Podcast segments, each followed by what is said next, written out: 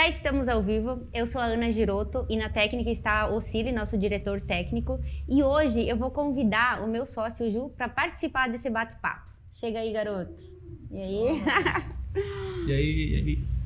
Nós já estamos aqui com os nossos convidados, mas antes de eu apresentar eles, adivinha, tem tarefinha. Eu digo ah, os avisos paroquiais, né? Então, galera, compartilhe, compartilhe esse podcast, tá? Tem um link ali. Clica no link, compartilhe em todos os grupos do WhatsApp, se inscreva no nosso canal e quem quiser vir contar a sua história, a história do seu negócio, a sua trajetória, então clica no, no telefone aqui abaixo que está aparecendo aqui na tela e nos chame, né? Que eu sempre digo assim, como é legal a gente disseminar essa cultura da produção de conteúdo e a gente valorizar os profissionais daqui, de Chapecó, da nossa cidade, né? Porque tem muita gente boa, muita gente competente e esse é o momento de nós valorizar essa galera. E não custa nada, né? É isso é aí. Só... Verdade. Né? Então, estamos aqui. Thalita, seja bem-vinda. Agnes também, Manuel. Eu vou deixar vocês se apresentarem e contar um pouquinho da história de vocês, né? Nessa questão do esporte, que essa nutri... na, da questão da nutrição. Conta aí como é que chegaram nisso. Certo. Então, meu nome é Thalita Tiburski, é, eu sou nutricionista e a minha história com o esporte, ela iniciou quando eu era adolescente, tá? pelos meus 15 anos, né? O esporte, mais especificamente a modalidade de musculação, que é a que eu tô há 11 anos já, uma vida. e eu iniciei por incentivo de dois amigos meus próximos, né? E porque eu tinha uma vontade muito grande de mudar minha estética. Eu era muito magrinha e ficava meio retraída por isso. E aí entrei nisso. Mas detalhe que hoje eu sou nutricionista, mas na minha época de adolescente ali, entre meus 13 e 15 anos, é, eu tive uma alimentação bem ruim. Era uma base de industrializados, assim. E. Só você. é só você, né? É, não, mas olha, olha o contraste, né? Tipo, era uma alimentação baseada assim, em industrializado mesmo, tipo chocolate, essas coisas. É, o meu, eu morava com meu pai, meu pai trabalhava o dia inteiro fora, almoçava no trabalho dele, e eu ficava sozinha, não queria fazer comida, né? Adolescente. Aí, meu almoço era tipo chocolate. Gente, eu tenho provas. Eu já fiz um post no Instagram com as imagens que eu postava no Twitter naquela época. Aí era, era tipo um chocolate e a legenda era almoço. O meu uhum. lanche da tarde era pastel frito. Aí a janta era aquele saco de ouro branco. Então era, era né, nessa pegada. E aí quem cessou isso foi o meu próprio pai. Ele cortou a conta do mercado, eu só podia comer o que ele comprava.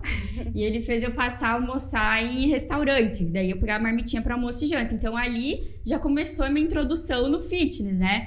Que daí eu já tava fazendo academia e comecei a comer bem. E foi assim. E a introdução na internet, né, que a gente vai puxar esse nicho também, é, foi depois de uns anos que eu já fazia academia e tal. Eu sempre gostei de postar, nunca fui tímida e tal. Usava bastante o Instagram.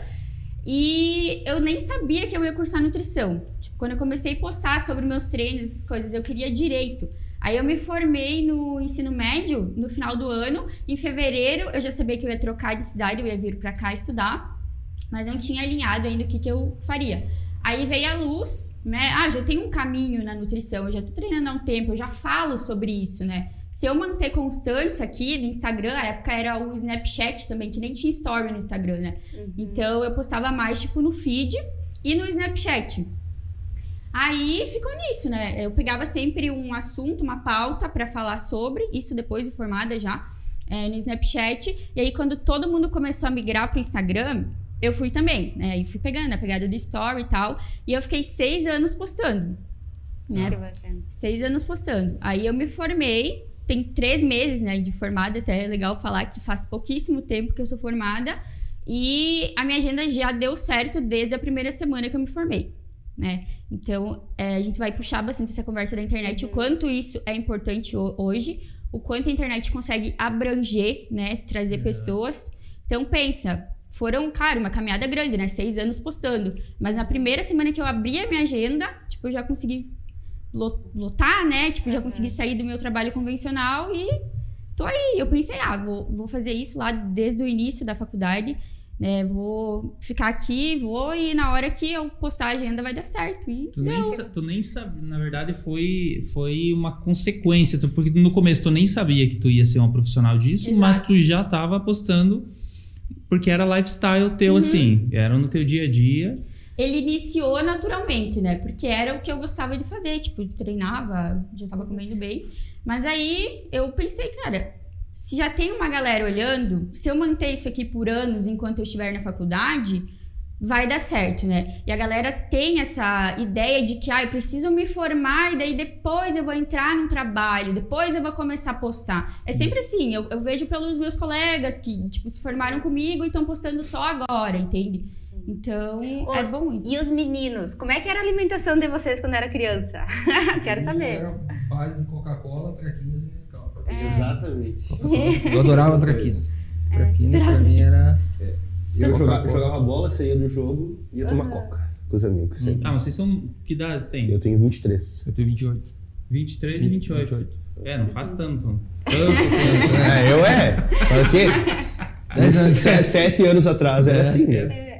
E onde que foi a, a, virada, assim, que vocês disseram, não, vou ter que mudar um pouco meus hábitos? Como é que foi isso? Então, eu comecei o esporte com sete anos, né? Uhum. Eu acho que a maioria dos homens da minha idade queriam ser jogador de futebol, né? Porque eu assisti a Copa 2002 e, pô, meus ídolos eram Ronaldo Fenômeno, Ronaldinho Gaúcho, e eu queria ser jogador de futebol. Então, ao longo da minha adolescência, o esporte primário foi o futebol, mas eu joguei tênis, joguei tênis de mesa, joguei basquete, sempre fui de várias modalidades esportivas. Eu sempre gostei do esporte e da competição. E o curioso é que eu entrei na academia principalmente por dois motivos. Eu queria ficar mais forte para jogar bola, porque eu era muito magro e apanhava muito dos caras mais velhos. Eu sempre jogava nas categorias acima. Então, os caras mais velhos que eu eram muito mais fortes. Eu apanhava muito. E para pegar mulher. Oh. Eu acho que isso é uma coisa que a maioria do cara que entra na academia, ele tem esse objetivo era agradar o sexo oposto, porque eu me sentia muito magro. Eu era muito magro, né? E eu não me sentia bem com isso. E aí entrei é, na, na, academia por causa do futebol. Fiz durante uns dois anos ali que eu joguei. Aí depois eu parei de jogar futebol, logo eu entrei na faculdade. E fiquei um ano e meio sem fazer atividade física nenhuma. Foi a época assim que eu mais engordei na minha vida. Que eu tive assim, daí comecei a sair com alguns amigos. Você vê que a influência, às vezes, das pessoas que você convive. Eu comecei a beber bastante, engordei. E até que um belo dia, um amigo meu falou: Cara, por que você não começa a treinar? Até então, tu não fazia. eu fiz, eu fiz dois anos por causa do futebol ali, ah, mas era ah, é, bem matado. E aí, através do incentivo desse meu amigo, que eu falo com ele até hoje, que se eu tô onde eu tô, foi por causa daquele convite que ele fez para mim. Né? E eu comecei a treinar. E três meses depois, eu já estava cursando educação física, eu consegui estar numa academia lá em Jaçaba.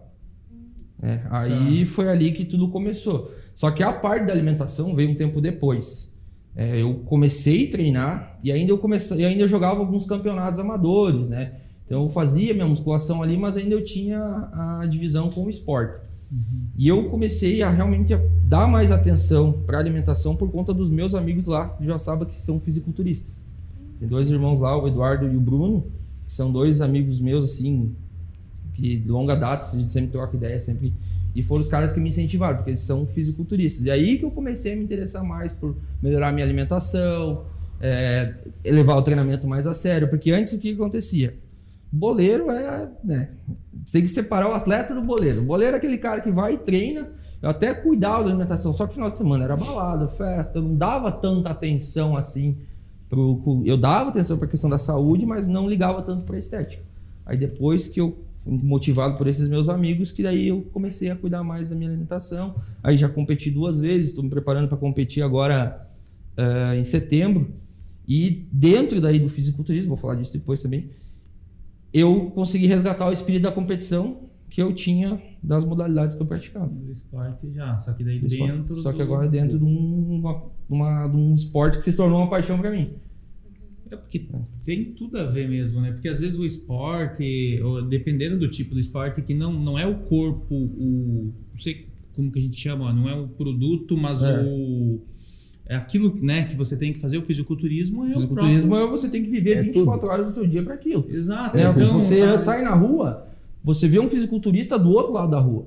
Agora, um jogador de futebol, um jogador de tênis, se ele não é conhecido, famoso, você nem sabe uhum. que ele é um atleta. Isso, porque ele por não isso, tem... É, por isso que uma coisa a gente defende, exato. Regra, né? A gente defende. O fisiculturista, ele carrega o esporte dele 24 horas E você já tinha a questão do esporte... Do esporte, e depois, depois dentro na... do fisiculturismo, eu, eu encontrei a questão do desafio. Só que eu, a última vez que eu competi foi em 2018. E aí uma coisa que é até interessante falar sobre a questão do investimento, porque é um esporte muito caro. O fisiculturismo, fisiculturismo é um esporte muito caro. Você investe em dieta, né? tem também a questão do lado de recurso ergogênico, você faz acompanhamento. Né? Tem a questão da, do dia do campeonato, que você paga a pintura, paga a inscrição, é hotel, enfim, é um esporte realmente muito caro tá. para você manter. E eu, ao longo desse período que eu fiquei fora de competir, eu, eu pensei na minha cabeça, eu vou voltar um dia. Só que eu primeiro eu quero me reestruturar profissionalmente. Eu quero ter condições de competir sem precisar tirar dinheiro de, sei lá, de um curso que eu vou fazer para competir. Entendeu? Então eu fiquei afastado esse tempo e esse ano decidi voltar.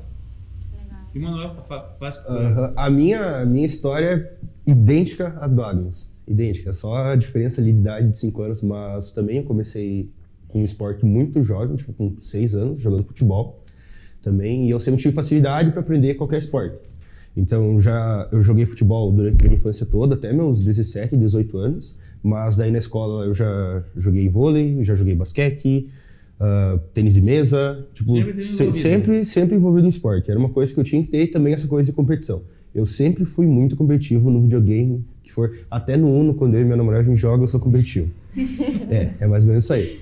E daí também, eu comecei a treinar pela parte por essa questão mais da estética, sabe? Porque eu Teve uma época que eu fui muito gordinho, né? Então não tinha muita sorte com as mulheres. Né? Ah, legal, tem um contraste aqui, né? dois dois magrelo ali. É, mas daí tem um detalhe. Era... Daí depois, quando deu a época do estirão, que eu cheguei nos meus 15 anos, eu fiquei muito magro. Eu tinha 1,80 e pesava 65 quilos. Então eu fiquei muito magro e daí também eu não tinha muita sorte com as mulheres. Eu falei, cheguei, quando deu, quando eu cheguei no meu terceiro ano, eu acabei de estudar à noite e estudando à noite, a maioria dos homens eram repetentes. Ou seja, eles eram mais Bem, fortes que eu, tinham mais cara de homem, eram, já treinavam uns. Daí eu falei, cara, eu não vou. Daí faziam bullying, né? Eu falei, não vou ficar sofrendo bullying, quero ficar mais forte também pra, pra poder me dar bem com menino e etc. Aí comecei a treinar, daí de, todo mundo quando começa a treinar, dá aquela parada, treina seis meses, para, normal, né? Uh, até que com 19 anos, 19 anos eu vi um fisiculturista na minha frente. Aí eu vi ele e falei, quero ser que nem ele cara, ele, eu acho que ele pesava 115 quilos, assim. E, tipo, foi algo que me impressionou, porque eu nunca tinha visto um de perto, sabe? Eu até achava estranho, achava feio. Até eu, porque a gente sempre via os caras do Olímpia, que é, tipo, um nível muito acima do que Sim. a gente tá acostumado. É, quando eu vi uns pessoalmente, eu falei, cara, eu quero fazer isso aí. Aí também, com 19 anos, foi quando eu comecei realmente a me dedicar com a dieta. Antes eu só treinava, mas comia frango frito e etc. A comida que a avó fazia, Aí, com 19, eu realmente foquei, contratei esse, inclusive esse fisiculturista como meu treinador. Comecei a fazer o treino e a dieta com ele. E daí, com 20 anos, eu já competi a primeira vez. Fiquei dois anos parado, mesma coisa que o Agnus, porque nunca tive uma condição financeira boa. Né? A minha família é mais humilde, etc. Então, como o fisiculturista é muito caro, a minha primeira preparação foi bem apertada. Enfim, contava troco para competir, né? Ah. Aí eu fiquei dois anos sem competir porque eu falei, eu preciso conseguir dinheiro para realmente competir de boa, porque no final da preparação, teu psicológico pesa muito. E se te falta dinheiro, pesa muito mais. Se tem uma coisa que afeta a cabeça é. do homem, é a falta do dinheiro. É. E, e, e, já que vocês estão falando disso, é, é, o que, que, é mais. O, qual o prêmio do. Tipo assim, é, é, um, é uma. É um. Como falar, é um esporte caro, mas é, mas é caro para quem. Para você pagar para estar no esporte. Mas e o prêmio? O é prêmio, é se tu ganha, tu ganha um kit de suplementos. É. De ah, 250 é. reais. Ah, entendi. Então é, é um. Não, não, não, não tem como ser profissão. Tem, não é profissão. Tem, existem atletas profissionais. Só que para você chegar no nível profissional, no nível profissional é. Mas daí é mais patrocínio, é outras coisas. Ela vai, é, tem, ela, tem, ela vai ganhar de outras É que assim, formas, né? hoje no Brasil, uh, o fisiculturismo está mais difundido. É. Então tem mais marcas vindo para cá, tem mais atletas sendo conhecidos. Mas, tipo, quando eu comecei há três anos atrás, Tinha dois, três atletas profissionais aqui e querendo ou não, patrocínio também não é só pelo teu nível como atleta, é também pela tua, pela tua imagem. Pela tua imagem, né? Que você vai representar porque, uma marca. Porque tu vai representar uma marca. Então não é só, ah, você ganhou 15 títulos lá, tá, e daí se você não mostra a tua imagem pra ninguém, sabe? Então hoje em dia o fisiculturista não ganha dinheiro com o campeonato. Tem, tem alguns campeonatos que, por exemplo, teve um agora em São Paulo que o campeão ganhou 10 mil reais. Tá. Mas a gente sabe que 10 mil reais para nível profissional perto, perto, perto do que ele gasta, perto do que ele gasta é pouco. Ele gasta muito mais é, para chegar na, mais. a ganhar um prêmio oh, desse. Mas deixa eu falar assim, a, em a nossa audiência, meninos, se vocês querem pegar mulheres, ó, chama esses dois, que eles vão dar umas dicas de como fazer isso. Primeira coisa, se, se tu nasceu feio, tem que ser forte. Tem que ser forte, é. exatamente. Não tem, tem que ser forte. Pego essa dica. Se nasceu feio, tem que ser forte. Mas eu, eu era zoadinha também, tá? É, era bem zoadinha. Na verdade, todo mundo que, que evolui dentro do fitness, todo mundo não, mas a grande maioria é zoado. É que muda, muda tudo, sabe? Muda Porque muda o teu físico, a forma que as pessoas te veem, a presença que você impõe. Daí você percebendo isso, aumenta a tua confiança, o teu jeito de se portar muda. É, aí tá, então, chegou uma parte do, desse processo que a questão das mulheres também já não era mais o objetivo. É. Uhum. O objetivo já era desenvolver minha autoestima, minha autoconfiança, porque uma coisa que a gente fala muito, a disciplina que você leva do treino da dieta, você consegue, se você aplicar isso em outras áreas da tua vida, você consegue, pô, você consegue ser bem sucedido, você consegue ter uma, um, uma posição social que as pessoas olhem para você e te respeitam. Então, carregar essa disciplina, é, disciplina, essa disciplina né, se você aplicar nas outras áreas da tua vida, você consegue imagina, colher muita coisa. E deixa eu te perguntar, é, o que, que é mais, na verdade é para os três, mas o que, que é mais difícil? É uma pessoa que é gordinha ou muito magrinha? Muito magra. Muito magra. Não, pro resultado, pro mais difícil. Ah, no final. Magro. Muito magro. Muito Porque magro. é mais muito fácil mais você perder é. o que você tem do que você conquistar o que você nunca teve. Mas e o parar de comer daí? Mas, não, mas aí, aí, aí, aí que tá um detalhe muito importante. Quer, quer falar? Fala, ah, é, Tem que parar de comer? É. Mas é que não tem Porque que parar é, de comer. É, mas esse é o mais difícil, né? Porque eu penso assim, ah, o magrinho, ele não tem que parar de comer. Hum, não sei, né? Hum. Sei lá, vai ter que comer mais. Hum. Mas o, o, parar de comer, eu acho que porque qual gordinho que. Se perguntar para o gordinho assim, ó, o que, que você mais gosta de fazer? Hum. Tu entende? É, mas, é, é, é, não, a tua pergunta foi, você perguntou o que, que é mais fácil. Sim, ah, mais né? fácil, não mais fácil. Exatamente, mais fácil é você ganhar, perder o que você já tem. Tá. Você conquistar o que você nunca teve. Claro que assim, passar fome é ruim, é ruim. mas empurrar comida... É, também é complicado. É, imagino. Cara, é ruim. Os dois extremos é... É, é verdade, é verdade. Mesmo. Só que o aí... ganho da, de massa, ele é muito mais demorado, é. entende? Então, uh, por exemplo, um processo de emagrecimento, o início dele ele é bem rápido, né? Porque uma parte você perde água e é fácil perder água. Aí você já tem uma estima maior. Imagina, tipo, eu que era muito magra. Cara, eu demorei um ano. Eu ia na academia por um ano odiando ir. Porque pensa, eu não me sentia bem é, comigo mesma, eu era muito magrinha, eu não usava shorts, eu não gostava de ir nos horários que as pessoas estavam, porque achava. A gente tem essa percepção uhum. de, ah, eu sou um iniciante e vão ficar olhando para mim. Eu já estive nos dois lugares, né? Eu já fui um iniciante que tinha esse pensamento e hoje eu não sou mais um iniciante e eu posso falar, ninguém tá nem aí se você é um iniciante. É. Ninguém fica olhando eu... para você e falando, nossa, olha, começou agora. Eu tinha vergonha de piscina, por exemplo, por ser muito magro. Exato. Uhum. Mas e, tipo, imagina, um ano você indo na academia sem gostar, sem ver um resultado, porque é muito difícil construir massa muscular, né? Então, a, a musculação, quem se dá muito bem nela, tipo, quem tem uma evolução legal, é paciência, né? E a maioria das pessoas não tem paciência para alcançar o resultado. Uh, o, o, exercício físico, a gente se mantém mais nele depois de um tempo pelos resultados estéticos. Só que não é fácil chegar no resultado estético. Por isso que não é todo mundo que consegue, entende? Então tem que ter muita paciência, então, tem que é, querer muito. É um termo que eu uso assim, o processo ele é simples, mas não é fácil.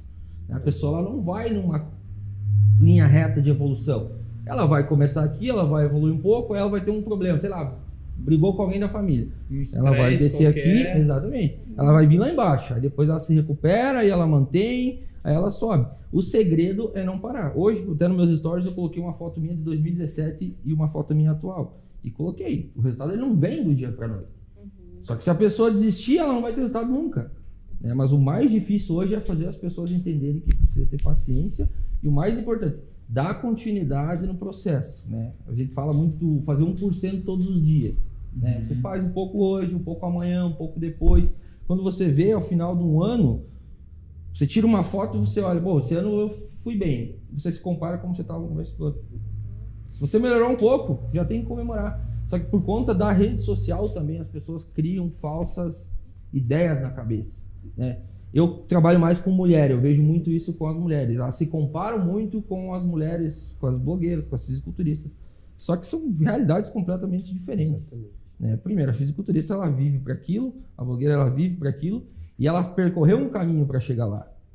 Né? E a maioria das minhas alunas são mães, são mulheres que trabalham, têm uma rotina, têm estresse, não conseguem treinar todo dia, não conseguem às vezes fazer alimentação porque está na rua, porque e, e, isso que elas, que as, principalmente as mulheres têm que entender, é evitar a comparação. Né? É, é o primeiro passo é evitar a comparação e pensar assim: eu tô desse jeito agora nesse mês de abril, dezembro eu quero estar assim. E ao longo do ano eu vou fazer o melhor que eu puder para terminar o ano bem. Tipo, estipular uma meta. Estipular uma meta. Estipular uma meta e ter paciência. É, porque uma coisa que eu percebo, eu vou dizer por mim agora, às vezes a gente vai na academia, tá seguindo o ritmo. Tu ficou uma semana uhum. sem ir pra academia ou não cuidar da alimentação, parece que o teu corpo ele volta no estado lá que tu iniciou há um, dois meses uhum. atrás, né? Como é que vocês veem isso, esse processo? Se parar Cara, é, é, que a musculação é bem grata, principalmente para quem quer ganhar, tipo, é, é bem grato. E se tu tem uma genética já que faça com que você tenha dificuldade de ganhar peso, infelizmente, às vezes um erro custa muito, mas também varia muito de pessoa para pessoa, sabe? Uhum. Depende muito, porque tem gente que ah, vai ficar um mês sem treinar e não vai mudar nada. Tem vai ficar sem treinar um mês, vai mudar tudo. E também tem toda essa questão, tem genéticas diferentes, tem estilo de vida diferente. Por exemplo, alguém que foi atleta a, a infância inteira, a adolescência inteira, vai responder de uma forma diferente de alguém que foi sedentário durante a adolescência inteira e agora começou é. a treinar. Então tem tudo isso aí.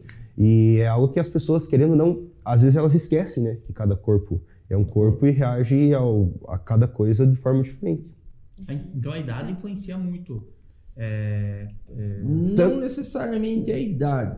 Né? Mas o teu estilo o teu histórico, de vida, o teu histórico, o teu estilo de vida, teu estilo de vida influencia muito, né? Teu estilo de vida influencia bastante. influencia bastante. Mas o negócio é olhar o seu reflexo no espelho e trabalhar nele, né? É. Não olhar para o lado, olhar para ela, é. olhar para ele. É mas, você. Tem, mas, mas, então sempre tem o, o, o, tipo assim essa questão.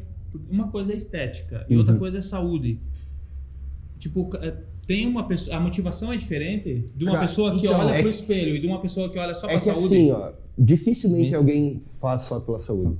A maior estética, tipo, até minha mãe, com seus 60 anos, ela vai pra academia, ela não quer saber como tá os exames dela. Ela quer entrar na roupa dela. Uhum. E daí a saúde vem aliada a isso, mas o primeiro, a primeira coisa, se tu colocar uma pessoa, por exemplo, você começar a treinar lá, você não vê nenhum resultado no espelho, tu vai desistir. Então a maior motivação, a maior, motivação, a maior motivação é, é, estética. É estética, porque a saúde é muito algo, ah, eu tô me sentindo saudável, tá? Mas aí tu vai ver teus exames lá não, não tão saudável, mas você se sente saudável. Não, aí, mas, às vezes... os exames dão, tipo, mas, mas não tem um tipo de treinamento, digamos, que tu faça que não seja é, tão pesado? Como ah, que é? Essa, ah, é a diferença. Claro, claro, claro porque eu tô tem. falando com vocês, lógico, vocês Sim. são fisiculturistas. Mas eu, eu acho Mas que mesmo assim, para você melhorar a capacidade física de uma pessoa, você tem que expor ela um pouquinho a, ao a, esforço. A ela olhar. Porque às vezes tem, eu, eu, até brinco, às vezes tem gente que vai pra academia e nem pra saúde não funciona. Porque às vezes a pessoa tá fazendo exercício e tá mexendo no celular durante o movimento. Não tem foco. Tipo, que benefício que isso vai trazer? É, mas a pessoa acha que só pelo fato dela ir lá e fazer de qualquer jeito já está melhorando a saúde dela. Mas não, teu corpo precisa de um certo estímulo para que cause essas mudanças na tua saúde, sabe? Hum. Não é só ir lá na, na bicicleta e ficar pedalando a 2 km por hora, é. sabe? Então tem. E como tu alia tudo isso? Tipo, como tu pega um paciente assim, ah, tem essa questão do treino e com a questão da dieta. Conta um caso dele. Então. É, eles sempre, sempre me perguntam, né? Tipo, qual que é o mais importante, ou se, se tem algum problema eles não estarem treinando, alguma coisa assim. Eu sempre falo, cara, é 50-50, entende? Porque assim, é, é, eu sempre deixo bem claro, já falei várias vezes no, pro pessoal ali do meu Instagram, que o, que convida a boa alimentação é atividade física. Você pode até tentar iniciar uma dieta sem fazer atividade física, porque você tem um objetivo estético, mas você não consegue se manter mais de um, dois meses naquilo. Porque o, o treino aliado, ele te dá um resultado bem mais rápido, entende? Do que só uma, o emagrecimento. Principalmente quem quer emagrecimento, eu sempre falo, cara, tem que aliar alguma atividade física preferencialmente que seja com pesos, porque o que, que, acontece no emagrecimento? Você perde o peso muito rápido, como eu falei ali no início, água, né? E acaba que a sua pele não acompanha esse emagrecimento, aí vai vindo flacidez, acontece questão de estria. Falei, cara, tem que aliar alguma coisa.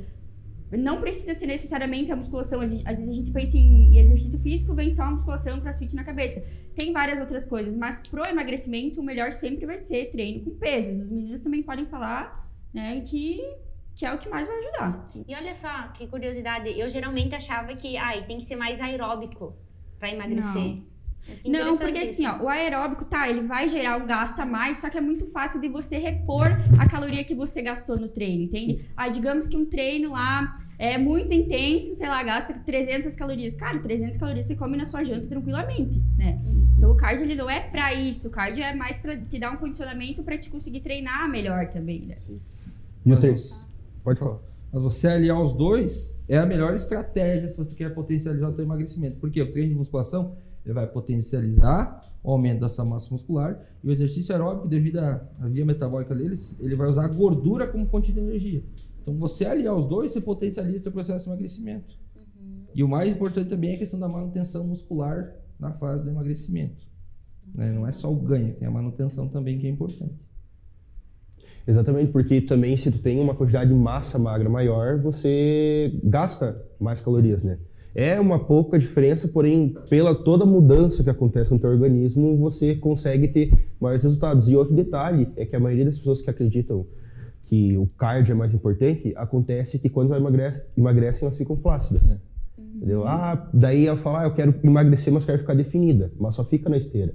Você só vai conseguir definição muscular, vai conseguir ficar com o bumbum durinho, que nem as mulheres quando começam a treinar, se você treinar realmente, musculação com peso, progredir carga, que isso é uma coisa que, principalmente as mulheres, elas têm muita dificuldade, elas têm medo de pegar carga, medo de se machucar, porém com acompanhamento adequado, com a, fazendo a progressão corretamente, tipo, é o segredo para você chegar nos resultados. Chegar no, na estética que elas querem.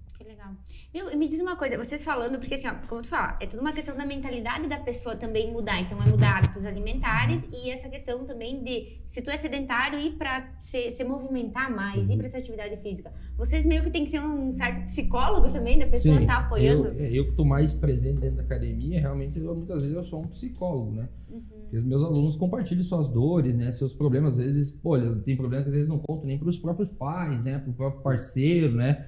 Para a própria esposa e tem que ter aquele jogo de cintura para manter ele de forma consistente no treinamento e na dieta. É porque é uma coisa que eu, que eu costumo dizer que o teu corpo é reflexo de como está a tua cabeça. Mas se você está com a cabeça boa, você vai treinar bem, você vai fazer uma dieta, você vai dormir bem, que isso também o sono é extremamente importante para potencializar o resultado.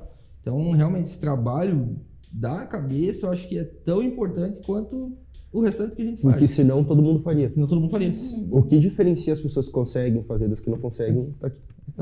Porque se a, a Thalita, por exemplo, vai montar dieta, ela monta uma dieta mais flexível ali para o aluno que seja mais fácil de seguir, que seja de acordo com a rotina dele. Porque tem alguns que conseguem e outros que não conseguem. É uma questão mental também de de não é só dizer a força de vontade, porque tem várias outras coisas que influenciam.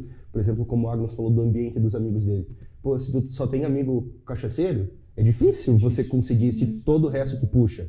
Se na tua casa ninguém te apoia a fazer dieta, é difícil também. Então, muitas vezes tem realmente essa coisa de você ser psicólogo. Tanto como a gente estava falando antes, né, que eu mudei mais a, a linha para o desenvolvimento pessoal, por, foi justamente por isso aí. Porque treino dieta, bom, tem vários nutricionistas, tem vários personagens, mas o que, que falta para que as pessoas realmente consigam seguir o planejamento delas? É mais essa questão de desenvolver a capacidade mental dela. Um meio, o meio então, e, e o meio que vocês vivem, o meio que a pessoa convive influencia diretamente. Vivem, eu vou, posso falar a minha história, uns anos atrás, né? Ainda eu não tinha o volume muscular que eu tenho hoje. E muitas vezes eu ia na janta com os meus amigos e por estar na presença deles, eu levava minha marmita, mas eu falava, não, não vou comer. E mesmo assim eu era motivo de piada. Até que um belo dia eu falei, quer saber? Bom, se eles não estão me apoiando, eu vou me afastar. Né? Uhum. Isso é uma coisa que é muito importante também. Às vezes as pessoas, por conta daquele apego emocional, às vezes elas não querem se afastar de determinados grupos que elas se encontram. Bom, mas você está querendo uma mudança na tua vida e as pessoas que convivem com você não estão te apoiando, cara, muda a amizade. Muda a amizade.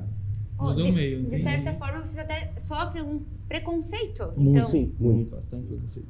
Conta um fato. Tipo assim, que vocês falaram, meu Deus, como é? Tu contou agora, tipo, ai, tive que mudar os meus, Meus amigos. amigos. Né? Teve algum, Thalita, você teve. Só você passou por essa curioso, situação? curioso é que boa parte desses meus amigos hoje são meus alunos. Olha que legal. São meus alunos.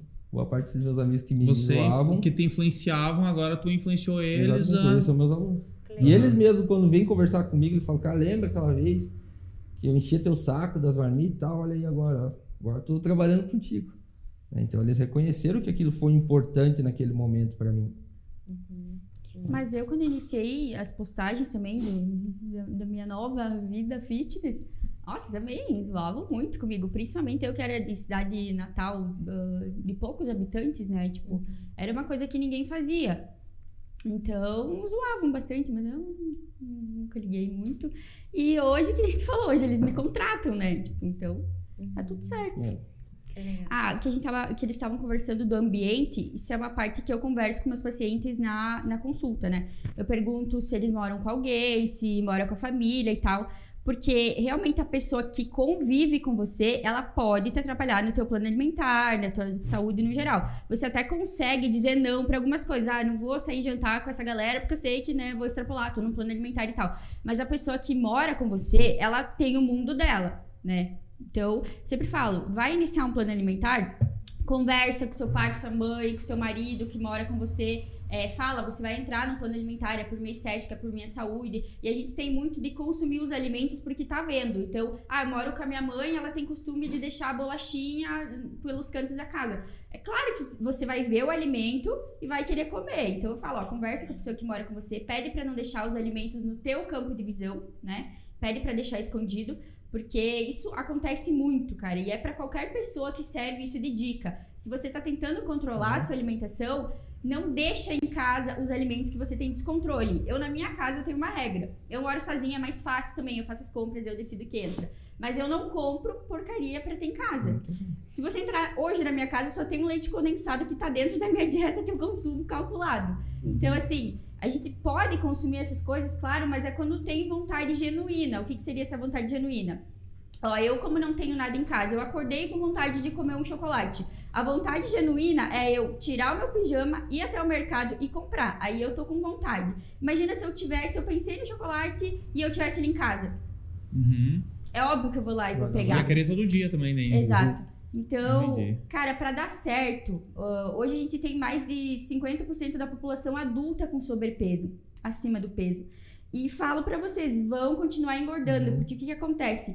É, a gente carrega ainda o instinto dos nossos ancestrais, da época que nós vivíamos na selva, vivíamos de caça. E o instinto é o quê? Coma até não aguentar mais, porque não se sabe o dia de amanhã, não se sabe se vai ter comida. E a gente não consegue controlar esse instinto que ainda existe com o ambiente controlado que a gente tem hoje. A gente não vive mais em ambiente de selva. Não tem mais escassez de alimento. Bem pelo contrário, qualquer lugar que você olhar tem comida. É. Então, se tu não souber controlar isso, se você não falar não para alimento que você quer comer só porque você tá vendo, ou você não saber, não saber dar pausas enquanto você tá comendo, a gente vai continuar engordando, entende? Então tem coisas que a gente pode fazer. É, vou dar um exemplo desse instinto que a gente tem.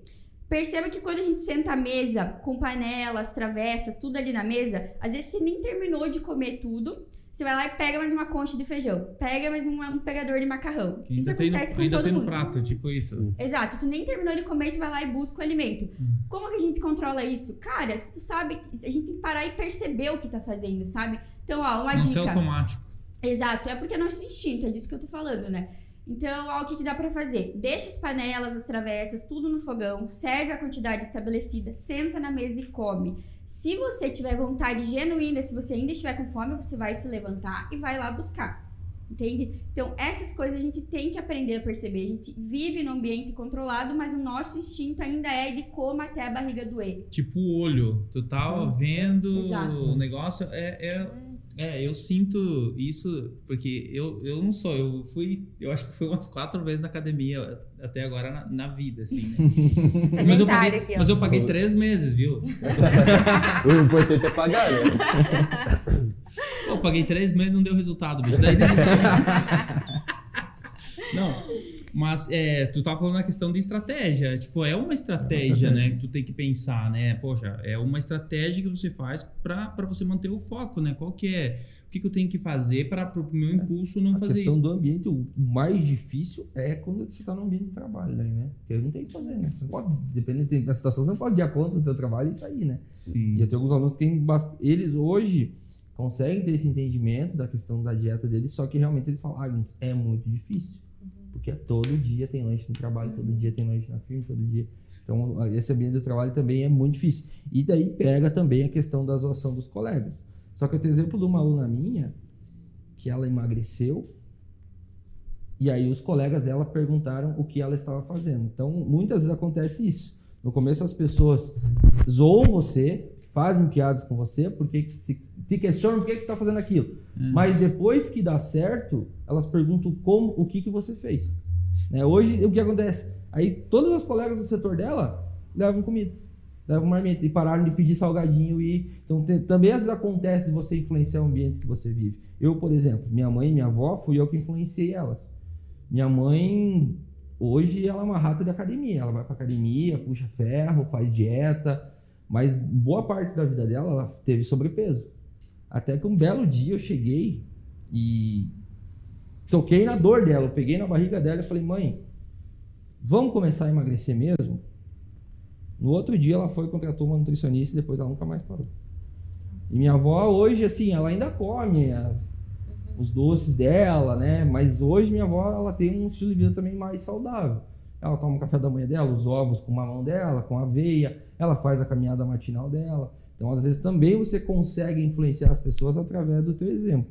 Né? Desde que você não bata de frente. As pessoas estão enchendo teu saco, entra por aqui, sai por aqui e continua fazendo o teu. É porque as pessoas elas falam mais delas do que, do que de você. Eu acho elas é um espelho, né? Que a pessoa, ah, eu vou zoar ele, mas na verdade eu sei, eu sei. Eu queria que, estar no lugar dele. Não, eu sei que é você que tá certo. Eu sei que é você que tá. Eu Muitas queria ser você. eu- Exato. Só que eu, pra eu, já que eu não consigo, eu não tenho, não consigo ser, eu tenho que descontar isso, em Isso você, em você. bullyingando. Então Exatamente. tem isso, né? Por isso que é muita questão da mentalidade mesmo, né? Só que um ponto que vocês estavam falando, como a importância dos pais começar a olhar isso. Então, se tu acha que o teu filho tá gordinho, vamos supor assim, cara, o que que tu tá fazendo pra influenciar ele, Isso né? é uma coisa que eu, os meus alunos que têm filho, eu procuro bater na tecla, né? Influencia teu filho de forma positiva. Se você tá aqui, tá fazendo exercício, tá me contratando, tá fazendo dieta, por que que teu filho tem que comer mal? Né? Se você ama tanto teu filho, por que que você tá dando tanta comida ruim para ele? Não tô dizendo que ele não pode comer de vez em quando, mas todo dia você vai no mercado dar um pacote de bolacha pro teu filho, né? Você dá um refrigerante para ele, se, a- se o teu filho é importante para você, a saúde dele também tem que ser. Para que ele não venha ser um adolescente que venha sofrer zoação dos outros, que ele não venha se sentir excluído, né, por questão da zoação dos outros, para que ele não venha ter problema. Pô, hoje tem adolescente, né, criança com diabetes, com hipertensão. Por quê? Porque é baixo nível de atividade física, né, questão da tecnologia, do celular, né, e questão disso dos pais, né, de, Tem um exemplo. do, do- do- do péssimo exemplo que os pais dão para os seus filhos. Uhum, porque não tem, eu, porque o- não tem como o filho escolher um outro ambiente, Exatamente. né? É, o ambiente é obrigado Então, ali, obrigado, né? Onde é que eles ele são tá, né? obrigados a seguir o reflexo dos pais. Aquilo dali. Eu tenho.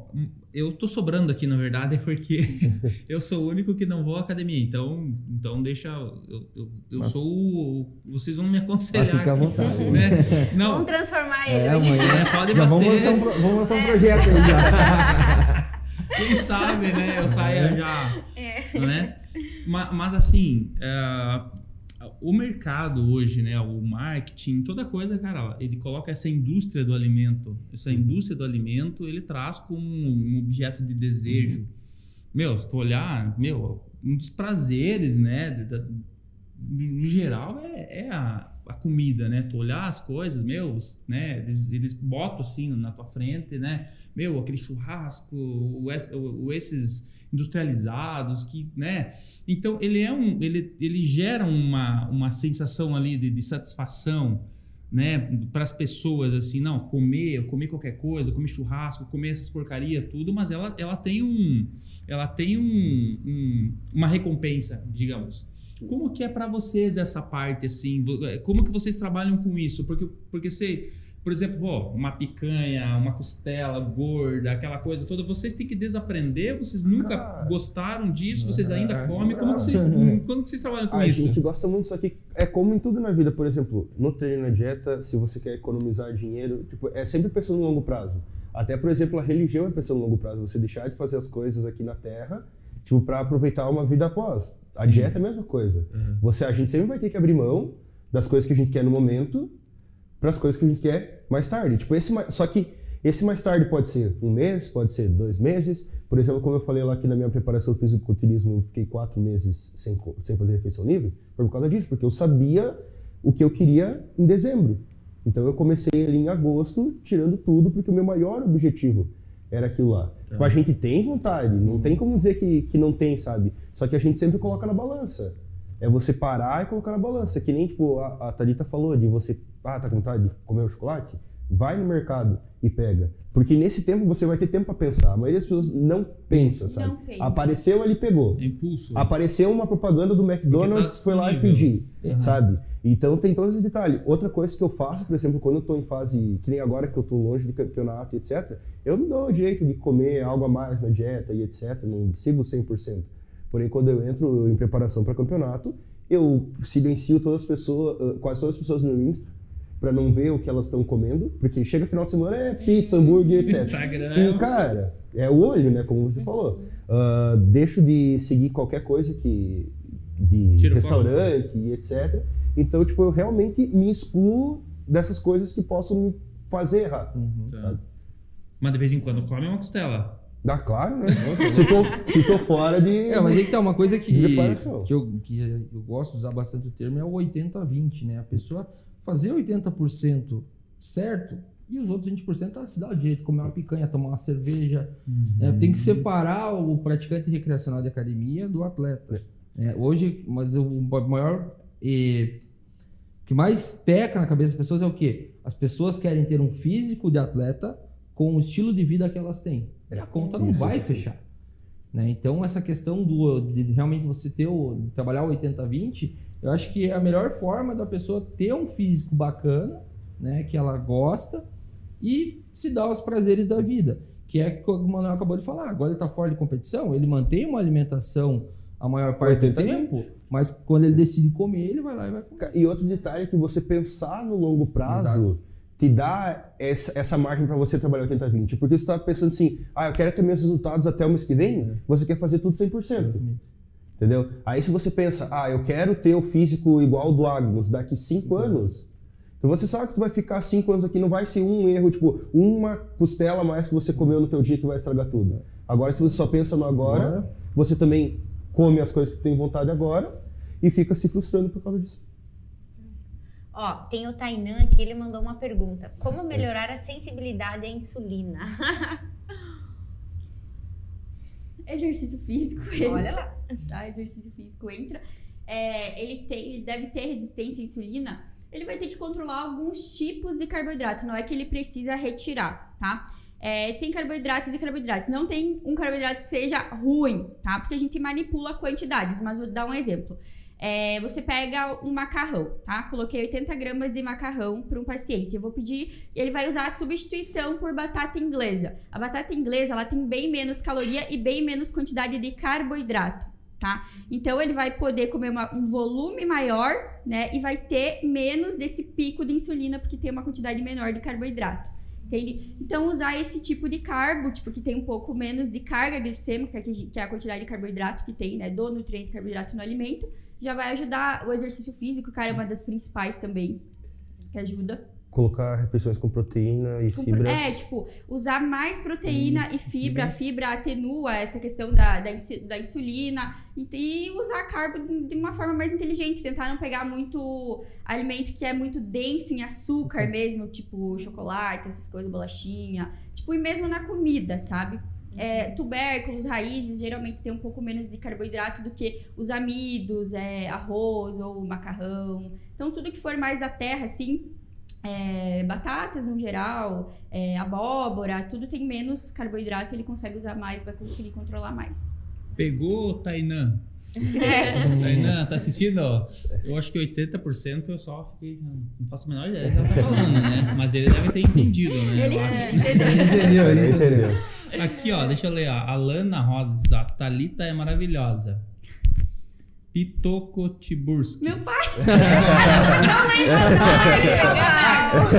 não. Falou merda, tenho certeza. Não, não dá pra ler, não dá pra ler. Deixa eu ler, Ah, tá lê. bem legal. Vai, fala. Ele vai Essa- falar que eu tenho louça na pia. Essa louca da minha filha, Thalita, detonou meu micro. conta essa, conta essa. É. Conta. Ai, gente, detonei o micro-ondas dele, juro, gente. Eu queria ser fitness, eu coloquei batata doce pra fazer no micro-ondas. Não, Tem uma forma certa. Ah, Ele é vá muito dizer. bom. Tá, ó. Vou contar. Pra vocês não fazerem isso em casa também, tá? Porque eu literalmente explodi o micro-ondas, fiquei desesperada. Tem uma forma de fazer batata doce no micro-ondas que você molha o papel, o guardanapo e fura ela. Só que eu não furei. E eu explodi o micro Sério? Tinha quantos anos? Eu tava entrando na minha vida fitness, né? Ah, tá uns 15. desculpada, tá desculpada então. É. Vamos lá, Fabrício Baldiceira. Você é meu aluno. É a regra, nasceu com a lata estragada, tem que meter o shape. Cara, pior que o Fabrício é ali de Francisco Beltrão e ele é um moleque que era muito magro. Hoje, eu acho que o, o potencial. Eu falei pra ele, se ele quiser competir no fisiculturismo, o potencial que ele tem é absurdo. Olha aí, ó. Legal. Show. É, estamos todos, tá? A Rô, a minha mulher. Oi, amor, beijo. minha irmã está com vergonha. Não sei o que é. Manuel tá no estilo, hein? Matheus. É, Tigrada, quem tá assistindo aí, ó, manda, manda a pergunta aqui que aqui os brabos tão, vão responder tudo. E temos, mas só até meia-noite, viu? Depois acaba. Rico, tá, enfim. Que Tá legal. cedo, tá cedo. Viu? E me diz uma coisa, porque vocês trabalham no online, né? Uhum. Ah, e como é que é? Porque eu digo assim, ó, tem toda essa experiência do aluno quando ele vem presencial. E como é que é o cuidado de vocês com os alunos de vocês online? Tentar ser o mais próximo possível. Porque, como eu falei, hoje a minha empresa da consultoria tem 200 alunos, né? Então, eu senti a necessidade de ter duas pessoas trabalhando comigo, né? E para eu poder dar mais atenção nessa parte. Então, eu tento sempre deixar a forma mais próxima possível. Ah, o aluno precisa me ligar, vou atender. Tem muita dificuldade porque, assim, também a questão presencial, né? Quando trabalhava presencial, era tinha retorno a cada quantos dias? Geralmente eu faço entre 30 e 45. É, então também fica esse fica essa lacuna que às vezes o, o- tu passa o planejamento para a pessoa ali no presencial, tu, tu tem aquela conversa, só que daí o aluno sai e tipo volta só depois de 30 dias. Também tem esse detalhe que não parte só de nós, né? A gente se dispõe, o Agnos também, a Thalita, a gente sempre se dispõe a atender, só que também tem que ter aquela parte do aluno vir chamar, sabe? Porque da mesma forma no presencial, no online, a gente vai te dar ali o planejamento para você seguir, só que também tem que vir, ah, tô com dificuldade, chama, Chama. sabe? A gente está sempre disposto, cada um tem seu horário de trabalho, etc. Aí o Instagram também a gente complementa o nosso trabalho da consultoria. Hoje eu estava falando sobre isso aí, que o Instagram é uma extensão. Então, tipo, muitas coisas, às vezes, o aluno. Eu fiz um- uma sequência hoje, falando, ontem, falando sobre a pessoa se cobrar demais, etc. E teve uns cinco alunos meus que falaram que bom que você fez aquela sequência, porque eu estava com vergonha de falar contigo para falar que eu não estou conseguindo fazer a dieta, sabe? Então, tipo, a consultoria também, o Instagram se torna essa extensão da consultoria para a pessoa também se sentir mais próxima, criar esse relacionamento. É que vocês utilizam as redes sociais também para ajudar, né? As pessoas para estar. No fundo é isso aí, elas contratam o nosso trabalho porque elas se sentem ajudadas. né? Cara, essa, essa, esse, esse negócio da rede social é muito legal, né? Porque é, eu, eu sou da área do audiovisual e eu trabalho de um, de um tempo, de algum tempo para cá, é, praticamente só de produzir para clientes assim material de audiovisual para o Instagram, aliás, né? Para isso daí. É, o quanto o quanto vem vocês têm assim o quanto vem de trabalho porque vocês não sei se nós falamos isso no começo todos vocês trabalham né com com, com isso né É, você é consultor tem uma empresa de consultoria Uhum. né atende e é personal também atende né o quanto que é, isso digamos o retorno vem através do Instagram né se vocês têm isso e e quanto e sobre a intencionalidade de vocês, né? Porque é, a profissão, a Thaís falou, ah, não, eu comecei a postar, mas eu nem sabia se era, eu já comecei a fazer mesmo sem saber se tu ia ser essa profissional ainda. Depois você decidiu e você está tendo retorno até hoje. Então você estava sendo intencional, mas não para vender, nem para fazer nada. Mas hoje, o quanto do, do que vocês postam ali, que vocês colocam ali, é, é intencional para o negócio de vocês? Cara, eu digo assim, para mim não foi intencional no início. Tá? Isso, isso. Lá. No momento que eu entrei na faculdade, sim. E digo para vocês, tem que ser intencional, tá? Tem que parar com esse negócio de o que eu comentei ali no início. É, ah, agora eu me formei, agora eu vou atrás. Não, cara, o, o momento para você se preparar para começar a ganhar dinheiro é enquanto você tá na faculdade, tá? Porque, olha, cara, eu no primeiro, na primeira semana que eu abri minha agenda, já veio gente. Por quê? Porque eu passei segurança ao longo dos anos, entende? Então tinha gente que já estava esperando porque viu que eu de fato estudava, compartilhava conhecimento, então é, é uma segurança, entende? Eu já tinha profundidade naquilo Exato. que você estava. Então, tipo, qualquer pessoa que me. Hoje eu posso dizer que o meu trabalho depende 100% do, do meu público na internet. Mesmo os presenciais que eu atendia anteriormente, eles vieram na internet, porque eles me conhecem dali, tá? Posso falar assim, ó, com certeza que se não fosse a internet, demoraria muito tempo para conseguir paciente tá? tá? Muito tempo. Então eu acho que, tipo, tem que ser intencional sim. Ótimo. Desde o início. Tua visão, como é que tu usa isso daí? Concordo plenamente com ela. Eu comecei a usar minhas redes sociais num momento que eu me peguei frustrado aqui em Chapecó. Porque eu vim pra cá, eu quando morava em Jaçaba, eu já estava formado, já estava com a minha agenda lotada, morava com a minha mãe, ganhava bem, tinha uma vida, pô, boa, né? Porque não gastava com nada, ajudava ali um pouquinho em casa. Só que veio a oportunidade de vir para cá, ganhando menos da metade do que eu faturava lá, onde eu tinha tudo. Só que eu tinha aquele desejo do desafio, de amadurecimento, sair de casa, pagar aluguel, realmente se ferrar na vida. E aí eu vim para cá para trabalhar na academia ali. Só que as coisas não aconteceram como eu esperava. E aí veio aquela frustração, né? Aí veio aquela frustração e eu me lembro até hoje, eu estava deitado na cama, com aquele pensamento de tipo, putz, o que, que eu fiz na minha vida? Tinha tudo lá, tava bem pra caramba e tal, o que, que eu tô fazendo aqui? Aí vem esses malditos anúncios no Instagram. Maldito. Maldito, bem dito, né? bem dito no caso, né? Mas você olha vai dar isso daí. Pensa, Meu Deus, não pode ser verdade, né? Que ele adivinhou o que eu tava precisando. Aí veio um anúncio de um cara falando sobre a questão do marketing digital, na área, da minha área, inclusive, tal, Sim. tal. E eu falei, vou comprar o curso desse cara aí. E aí, primeira aula do curso foi a seguinte: você que tem medo de gravar stories, postar conteúdo, pense o seguinte: ninguém tá nem aí para você, ninguém vai pagar suas contas. Desde aquele dia eu comecei a gravar todos os dias.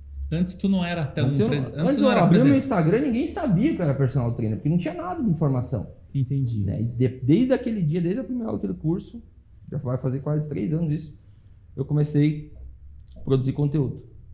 Aí eu saí da academia que eu trabalhava e comecei a trabalhar como autônomo e comecei a dar consultoria também. E é bem curioso porque na época ali, pô, eu dividia apartamento, tinha só minha moto. Perfeito. Né? Nossa, passei algum perrengue. Tá. Hoje, três anos depois, eu já comprei dois carros, né? Já comprei um carro, toquei um carro, moro sozinho. Hoje eu consigo fazer algumas viagens que eu pense, talvez nunca pensei que faria. Então, graças a, a aliar a rede social ao meu trabalho, hoje permitiu eu ter uma condição de vida boa. Né? Então, às vezes tem um monte, eu tenho vários colegas, às vezes não movimentam as redes sociais, eu bato no pé, que eu sei o quanto isso mudou minha vida e o quanto pode mudar a vida de qualquer empreendedor. Uhum. Qualquer empreendedor, agora tirando da área da educação física, o, o, o profissional autônomo que não movimenta suas redes sociais, ele vai ser engolido. Vai ser engolido. Sim. Aquele, aquela história, quem não é visto não é lembrado. Tá. Então hoje, por conta do meu atendimento presencial também, boa parte dos meus alunos vieram, claro, da internet, na parte do presencial, mas também muito veio por causa do boca a boca, por conta do meu trabalho, né? Que eu faço dentro da academia. Às vezes sempre vem a mensagem de alguém, ah, fulano de tal, treina contigo, passou teu contato, queria ver como é que funciona o teu trabalho então. Então também, para parte interna da cidade, o boca a boca ele é também continua, o melhor marketing, continua, né? Boca a boca continua, né? Uhum. Mas é importante entender que não é mais a geração do boca a boca, é a geração é, da internet. Geração Ó, da internet. Citar um exemplo. Digamos que a visualização do teu story bata 800 pessoas por dia. E você vendeu algo lá, colocou algum anúncio, alguma coisa do seu trabalho. Compara, quantas pessoas falam do seu trabalho pessoalmente por dia? Às vezes nenhuma pessoa vai falar. Pode ser que num dia fale para duas, no outro dia não fale. No Instagram você tem a chance de 800 Exatamente. pessoas, é. entende? Então não é mais pessoas, a geração é... do boca a boca, é a geração uhum. da internet. Exatamente. A internet é muito abrangente. A internet é uma mina de dinheiro. Total. Né? Olha aí. Se souber usar, né? Se souber usar. Uh, essa questão do que eu, que eu falei ali de, de ser engolido, tanto que é algo que bateram muito em mim, porque, tipo, tanto que bateram na Thalita quando ela não era formada, que nem eu sou estudante de educação física ainda, que quando eu comecei, eu, na minha roda de amigos, eu sempre tive bastante conhecidos. Então, eu era o que mais tinha um, um shapezinho bom, né? Então, as pessoas sempre pediam para mim, porque eu trabalhava numa academia. Então, normalmente iam treinar na academia, só falava, ah, vai treinar na, minha, na academia que eu trabalho. Iam lá, tipo, 20, 30 amigos meus iam treinar lá, e eles sempre tiravam dúvidas comigo. Aí um amigo meu chegou, mano, começa a mostrar tua rotina e abre uma caixinha de perguntas. Aí as pessoas começaram a perguntar, eu comecei a tirar as dúvidas dela, baseado no que, no que eu sabia, no que eu estudava, e daí muita gente informada começou, ah, porque tu não pode fazer isso, etc. Só que eu só estava preenchendo o que eles não fizeram, tá. sabe? Eu comecei antes da pandemia ainda. E na época, consultoria online era algo que eu já, eu contratava consultoria online no treinador, porém era algo desconhecido, era, meu Deus, consultoria online dá o mesmo resultado. Só que daí, isso foi em 2019, em 2020 começou a pandemia. E a pandemia acelerou tudo. Sim. Tipo, todo mundo teve que se virar. E daí, tanto que agora, até tá falando com um amigo meu esses dias que ele começou no meio da pandemia, eu falei, cara, tu que começou no meio da pandemia já tá um pouco atrás. Porque já teve gente que desbravou um monte e daí já tava mais conhecido, tá entrando agora. Então, realmente, para quem aí tá esperando ainda, ah, não sei se eu começo, esses dias eu tava falando com um profissional da academia que eu, que eu tô treinando, eu falei, cara, por que tu começar? Não é para mim. Cara, não era para mim também. Eu não sabia falar. Nossa. Eu gravava um story, era todo travado, nem me arrumava para. E a gente sabe que imagem conta muito para. Uhum. Não me arrumava, não sabia organizar um story bonitinho ali para que fique fácil das pessoas lerem. E, cara, foi treino. Foi fazer 40 stories todo dia durante três anos para chegar no nível que eu tô hoje. Caramba. Sabe? Não nasce, não é. nasce nada. E graças a Deus que eu tive um amigo que pegou muito meu pé, que me chamou e hoje ele é meu sócio né, da, na empresa.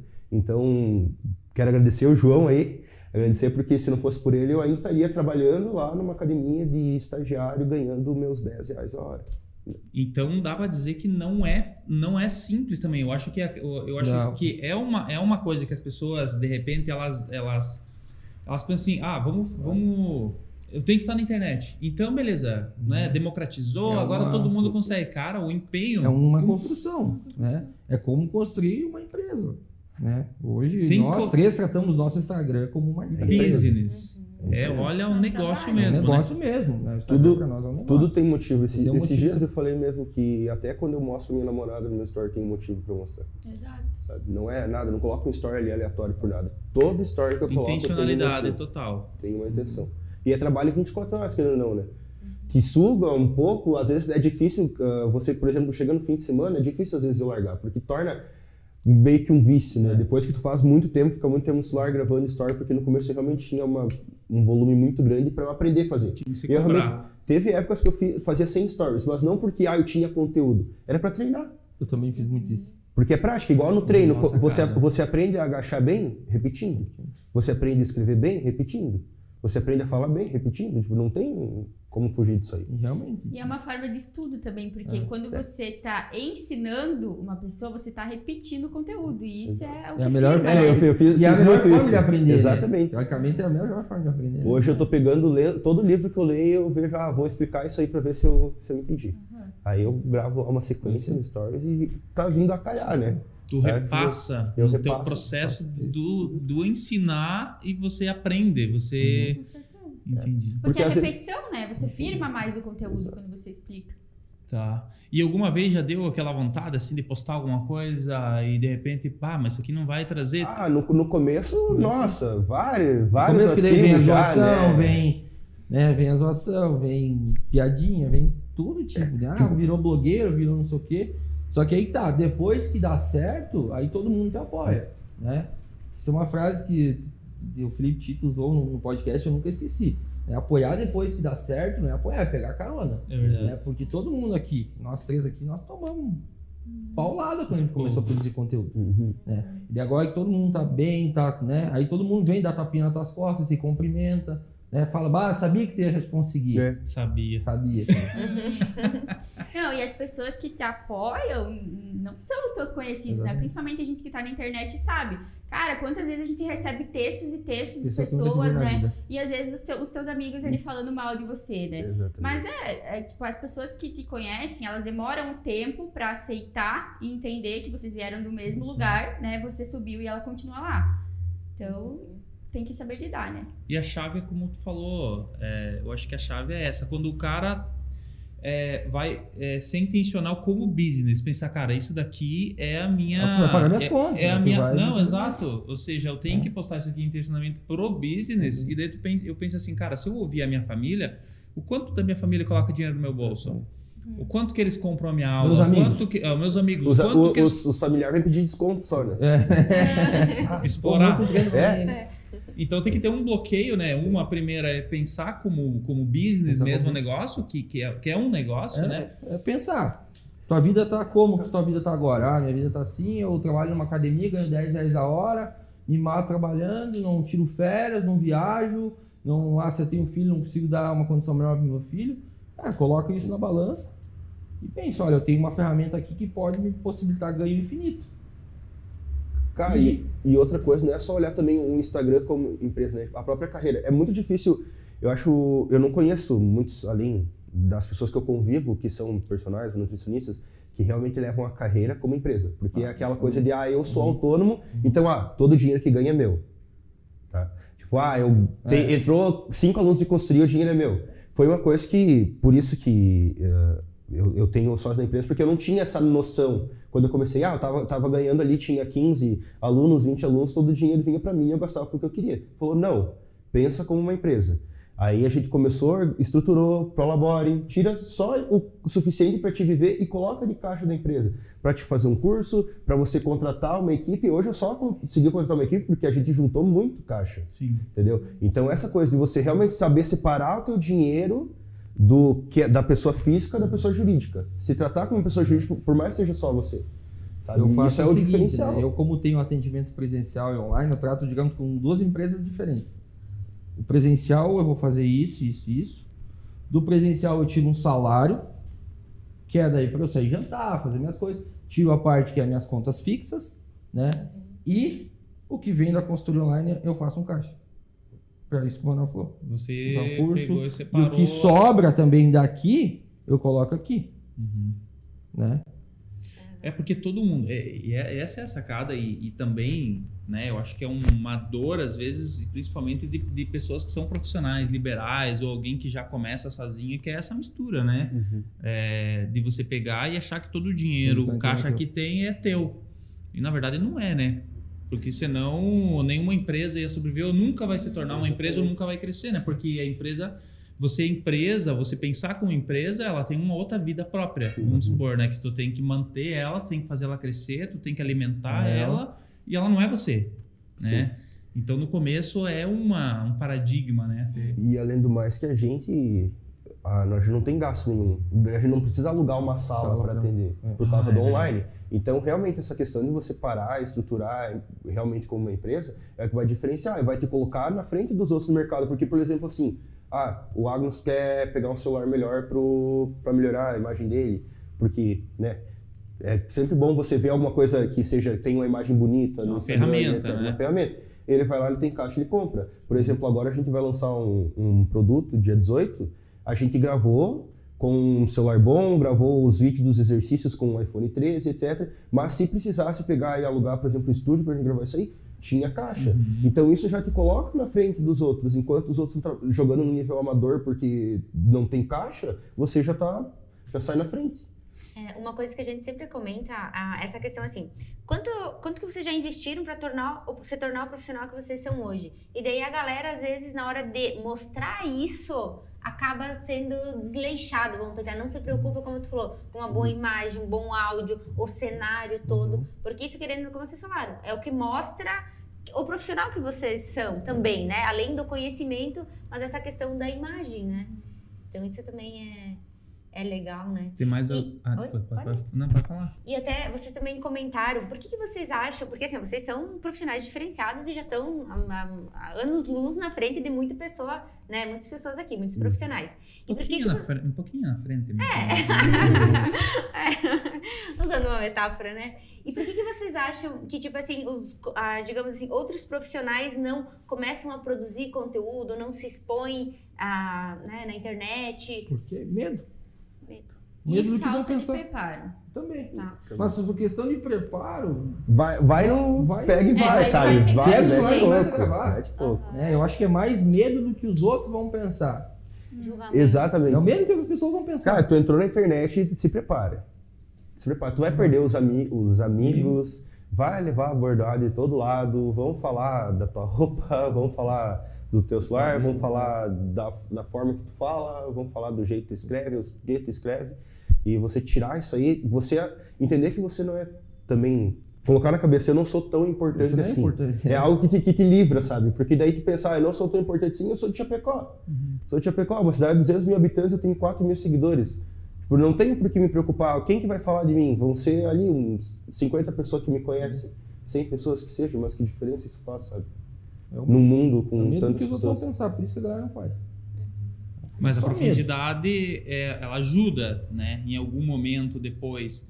Claro que se a pessoa tiver, ah, não. Às vezes uma falta é, é uma dor também, né? Que a pessoa, que eu concordo também. Ah, não, eu não tenho tanta profundidade, mas Ah, tá, na questão de dominar o conteúdo. é de conteúdo, né? Eu não Pode tenho também, tanta pode ser, profundidade de saber pô. falar aquilo. Só que, como Mas vocês falaram, muitas vezes vocês ensinam a- aprendendo. Vamos supor assim, eu leio aqui, eu aprendo de manhã e ensino à tarde já. Sim.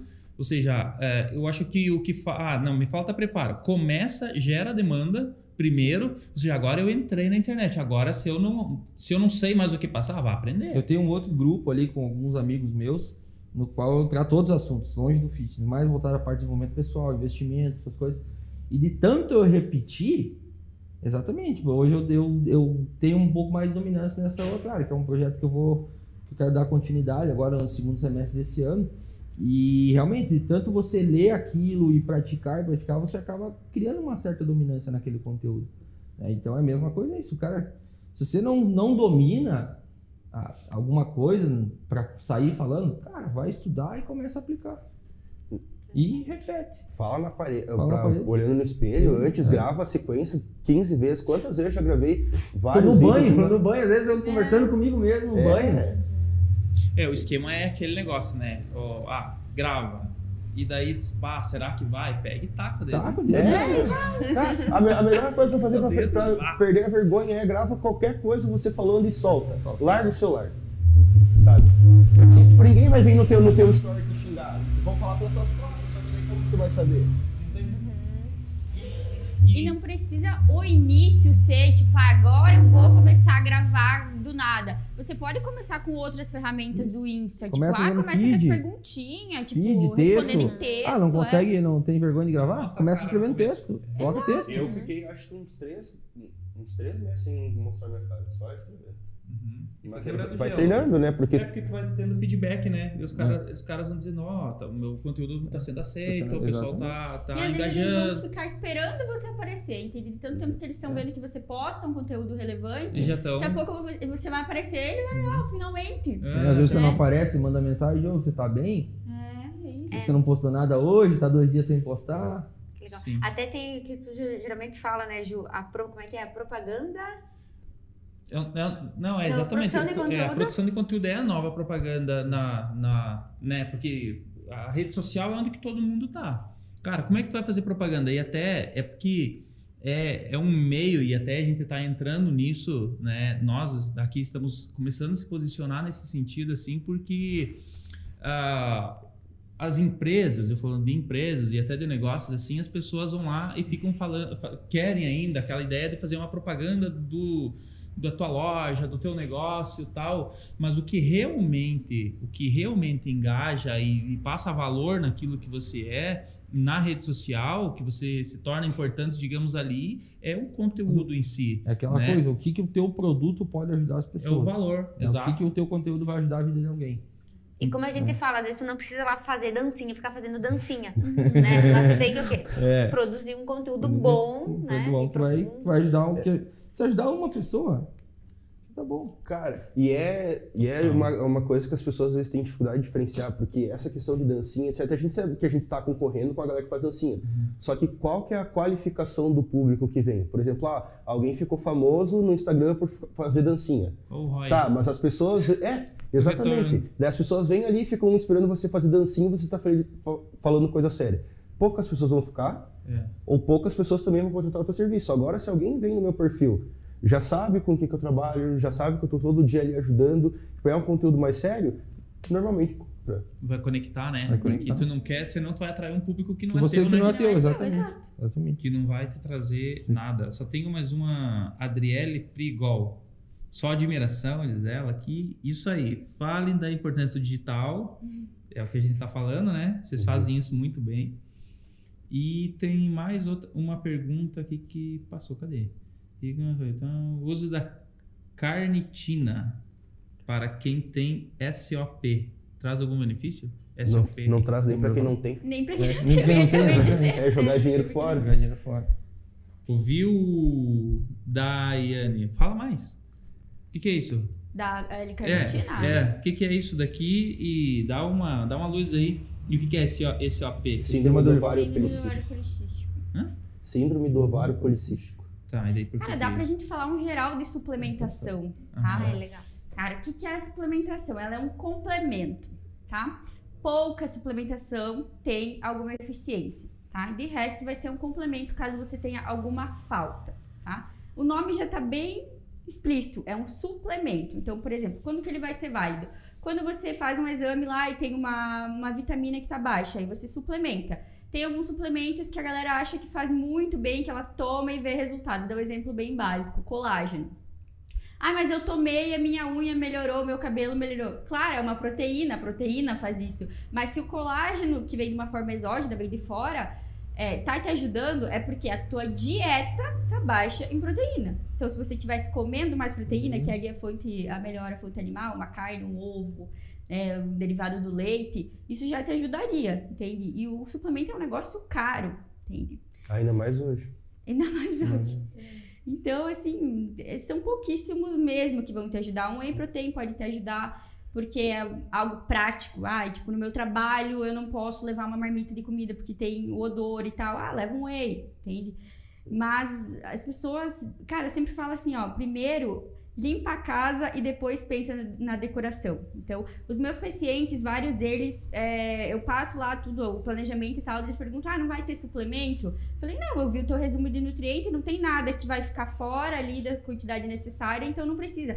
Mas ele, as pessoas vêm muito com essa expectativa de, ah, eu vou começar uma dieta, eu vou ter que tomar suplemento, eu vou ter que usar um chá. Mas na verdade não, a gente consegue suprir a maioria das coisas na alimentação.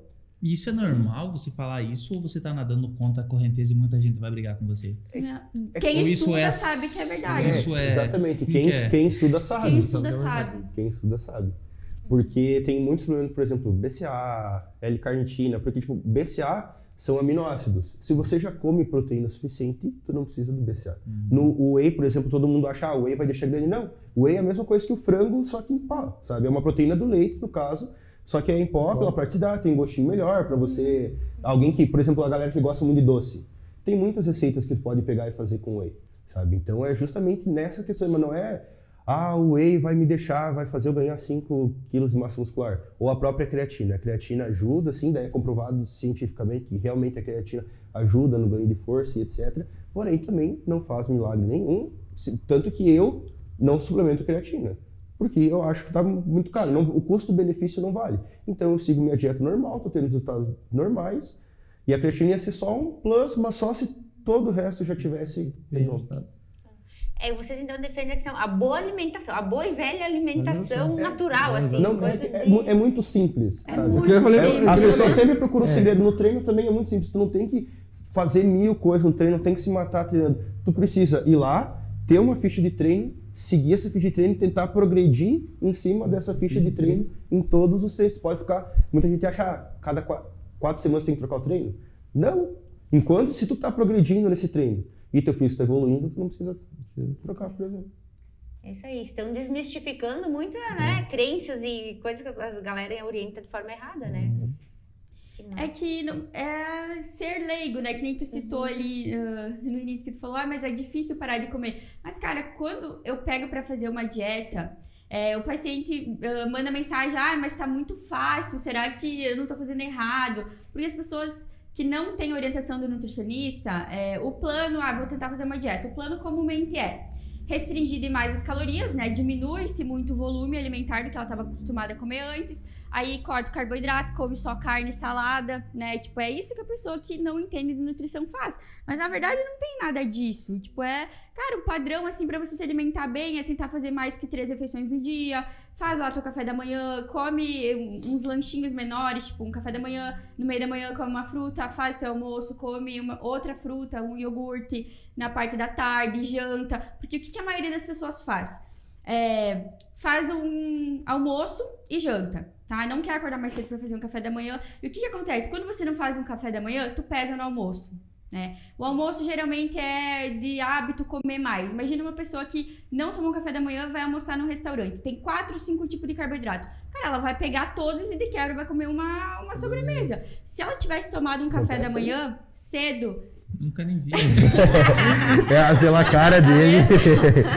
Ó, se ela tivesse tomado o café da manhã, comido uma fruta no meio da manhã, ela não comeria nem metade do que ela comeu no almoço. Se ela tivesse comido uma fruta, tomado um iogurte, comido um sanduíche com frango desfiado, com ovo no meio da tarde, ela não comeria metade do que ela come na janta. Então, esse fracionamento de refeições é muito importante para te manter saciado. A gente tem que evitar a fome. A fome torna a gente instintivo, nada racional. Então, você vai chegar cansado em casa com fome, é, você não tem nada pronto, tu vai no prático, tu vai no, passar alguma coisa no pão ou tu vai pedir um delivery, né? Isso eu sempre comento com os pacientes. Tem uma questão cultural com relação à dieta, né? Que ou não, é algo muito recente. E antes, quem fazia dieta? Fisiculturista. E qual que era a base da dieta do fisiculturista? Arroz Clara de ovo, arroz integral, batata doce e frango. Era só. Era só isso. E esse era o conceito de dieta que nós tínhamos. Eu também, época, teve uma época que eu comecei a fazer dieta, era isso que eu comia. Né? Meu café da manhã era batata doce, clara de ovo, de meio-dia arroz integral, brócolis e frango, durante muito tempo. Aí, com o avanço dos estudos dos nutricionistas, eles entenderam que dá para você fazer uma boa alimentação né, com alimentos variados e levar isso como estilo de vida sem sofrer. Basta ter um profissional que saiba lidar com o seu caso. Isso é uma coisa muito importante. Que eu, eu já falei outras vezes ali nos meus stories e tal. Hipertrofiar e emagrecer pessoas não é uma coisa difícil. Qualquer mas é difícil você entender de pessoas. Né? Você entender qual é a necessidade daquela pessoa, o que, que ela está passando, qual é a maior dificuldade dela, para você poder, no caso da Thalita ali, montar um plano alimentar que se encaixe na vida dela. Né? Que Isso que às vezes alguns profissionais não entendem. A necessidade né? em que sentido? É fa... Por exemplo, ah, eu sou, digamos, ah, eu não consigo ficar sem chocolate na minha dieta. Ah, tá ela vai montar um plano alimentar que ela consiga incluir um chocolate no meu dia a dia. Ah, para que evite, por exemplo, eu comer uma barra uhum. do nada. Entendi. Entende? Então, depois... O hábito e o que é mais difícil Isso. e trabalhar batendo no que é aquilo, naquilo Tanto que é mais difícil. que quando eu comecei, o nome da minha consultoria era Tim Sucrilhos, porque meus alunos emagreciam comendo sucrilhos. Sabe? Tinha uma, uma refeição, eles tinham cinco refeições no dia, eram cinco refeições mais limpas, né, com mais comida e etc. Aí tinha um sucrilhos com iogurte whey, sabe? Porque a gente sabe que o o que importa é o geral da coisa, não é uma refeição só que é vai. É aquela história. Qual que é a melhor dieta? A melhor dieta é aquela que, é que você consegue seguir por uma Exato. A maioria das pessoas começam dieta dá um mês largo. Entendeu?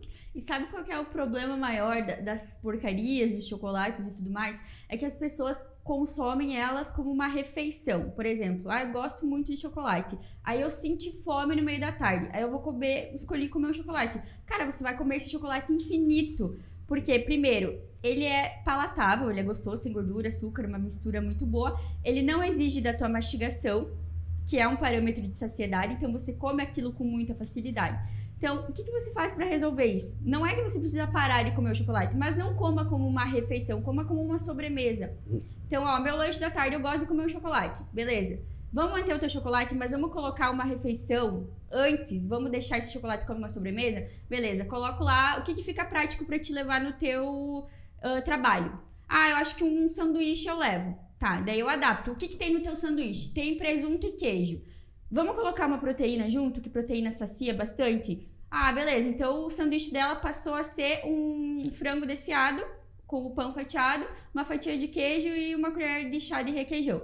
E, e uma carreirinha de chocolate. Cara, acabou o problema dela com o chocolate, entendeu? Porque ela vai estar tá saciada, que ela vai comer o sanduíche antes e depois ela vai comer o chocolate, entende? Quando vem um paciente para mim, que por exemplo, ele tem esse caso de comer uma barra de chocolate com ele, que, que eu vou fazer? Eu não vou deixar ele comer um chocolatinho. Então, o que, que eu gosto de fazer? Serve de dica para outros nutricionistas também. Eu divido, eu fraciono esse chocolate dele. Digamos que ele come uma barra de chocolate inteira. Eu falo para ele, vamos comer metade. Mas o que, que eu vou fazer? Eu vou te manter com um contato maior com esse alimento. Que horários que tu gosta de comer o chocolate? Ah, eu comi a barra inteira na tarde. Então vamos fazer o seguinte: você come. Uh, digamos que cinco, cinco quadradinhos agora à tarde e escolhe um outro momento que você gosta de comer. Então ele vai ter o contato duas vezes com o alimento e ele nem vai perceber que a quantidade diminuiu. Entende? Então não é isso, ai, agora eu não vou mais poder comer o chocolate ou eu vou ter que passar a comer um quadradinho. O nutricionista tem que montar estratégias para que ele tenha mais contato com esse alimento. O que acontece? Esse paciente que come a barra de chocolate, a exigência dele na primeira consulta vai ser: eu preciso do chocolate. Então eu faço essa estratégia, chega no retorno ele fala: ó, oh, não preciso mais ter em duas refeições, pode deixar só em uma. Entende?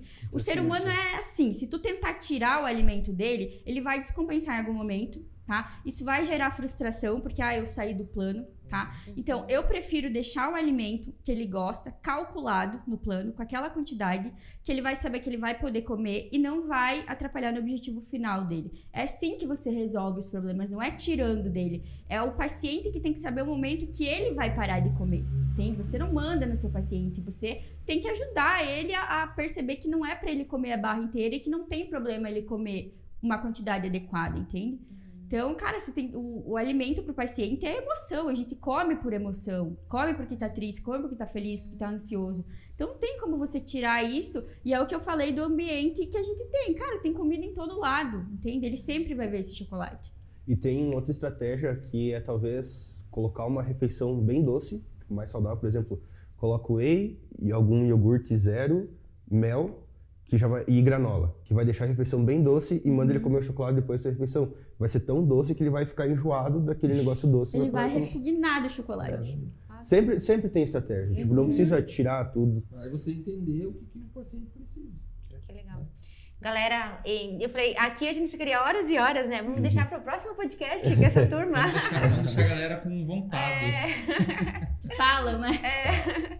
O que, que você. Ah, assim, ó, pra. Meu, como eu falei, a gente foi riquíssimo o conteúdo, né? O que, que uhum. vocês deixariam, assim, ó, de última dica? Aquela coisa, assim, ó, gran finale pra galera, pra nossa audiência. Dentro da internet? Isso. Cara, é o que eu, a gente falou o podcast inteiro. É, se preparem né, para quando você adentrar o seu negócio na internet, vai vir comentário e geralmente vai vir de pessoas conhecidas, tá? Eu postei até o desabafo ontem, eu acho, né? Não sei se vocês viram, chorando. a chorona do Instagram. Mas é porque, cara, teve momentos que eu fiquei sozinha com o meu sonho, tá? Sozinha com o meu sonho. A galera falando, falando, e eu fazendo certo, né? Tem vezes que você não entende.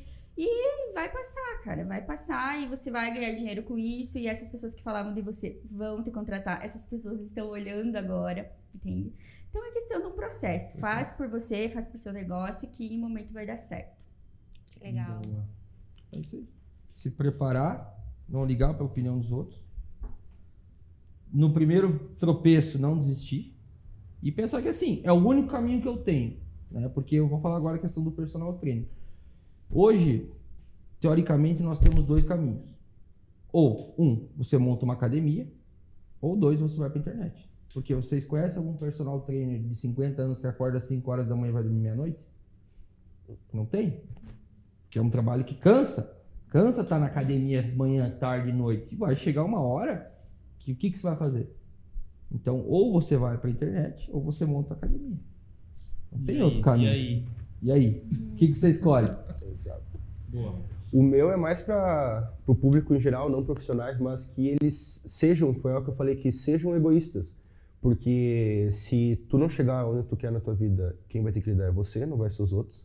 Os outros vão estar falando, vão estar te puxando contra, mas é você que vai ter que lidar. Se você não atingir teu objetivo que tu fez, é você que vai ter que lidar. Se você não conseguir passar no vestibular, na, no concurso que tu quer, você vai ter que lidar.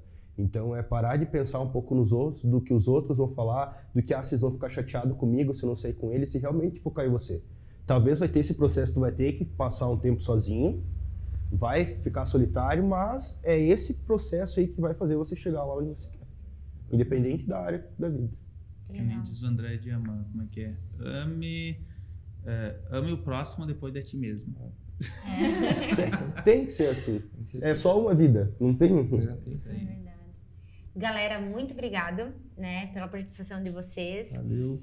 E a galera de casa, compartilhe esse conteúdo, pegue esse link, compartilhe nos grupos. Eu digo assim, ó, vamos fazer a nossa parte, que é o quê? Transbordar o conhecimento. Né? Então, a- essa galera aqui, tá, né, nessa noite, foi muito conhecimento, conhecimento bom que vai ajudar muita gente. Então, vocês fazem a parte de vocês, compartilhando e disseminando. Dê o like esse no conteúdo. vídeo, se inscreva no É. canal. Ó, muito, muito youtuber. Dá um like. Ai, ai. E siga essa galera! Não, ah, ah, isso aí, tá, beleza.